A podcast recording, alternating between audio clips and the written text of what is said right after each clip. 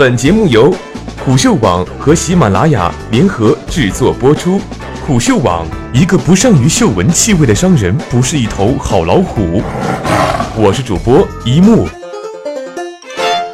据中国之声新闻纵横报道，最近不少北京市民在朋友圈等个人社交媒体上吐槽打车这件小事儿遇到了大难题。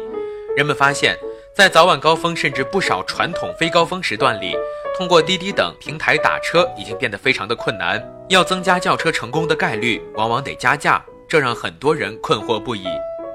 其实不仅仅是在北京，通过记者的观察，上海、武汉等地的不少乘客同样在感慨一件事，那就是打车难的情况又出现了。而在网络上也有文章把出行不美好的体验归结到了部分互联网平台的服务模式上。滴滴一下为何不能马上出发？北京市民熊小姐昨天刷新了自己的打车等候时间，七十多分钟里，无论是通过滴滴等平台叫车，还是在路边拦车，都没有成功。她认为自己不愿意接受平台加价是导致自己打不到车的原因。熊小姐回忆说：“一点开就让我加调度费十五块、二十块。”平台说，因为这是高峰时间，可都晚上九点多十点了，怎么可能是高峰？我就点了不加价，就怎么也打不到车。小刘最近直接放弃了打车，他感觉滴滴平台实际上方便司机选择性拒载，滴滴平台又没有强制派单，司机一听到不想去的地方，或者是等着就要加价，其实和拒载是一样的。本来是双向随机选择，现在变成你的目的地信息被掌握，你又没上车就不算拒载。不止北京、上海、杭州、合肥等地，近期同样遭遇了很久未被提及的打车难、打车贵问题。有说法认为，由于目前网约车市场过度集中，部分平台已经形成垄断，导致可以随意的进行加价，订单取消的规则也存在漏洞。部分网文直接将矛盾指向滴滴，还有一些说法中提及。平台所加的调度费最终不是由司机获得，而是被平台扣留。记者向多个城市出租车司机求证，得知在出租车订单中，这种说法并不存在。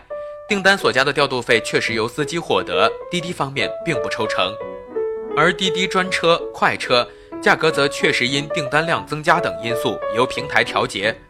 合肥专车司机梁师傅说：“加价费自己都拿不到。”除了加价问题，打车难是否也因平台？有号称是 Uber 前员工的网友发帖称，因为滴滴平台派单机制存在问题，导致司机只会去选择加价订单，这就是近期难打车的主因。但北京出租车司机王师傅认为，更根本的原因在于节前出行高峰活多车少，每年都是这样。年关将至，大家都有这个需求。去机场、火车站、大型采购超市等等等等，节前都是这种状态。一般来说，平台不是会爆单吗？很多司机是不是一听活不好就甩开了？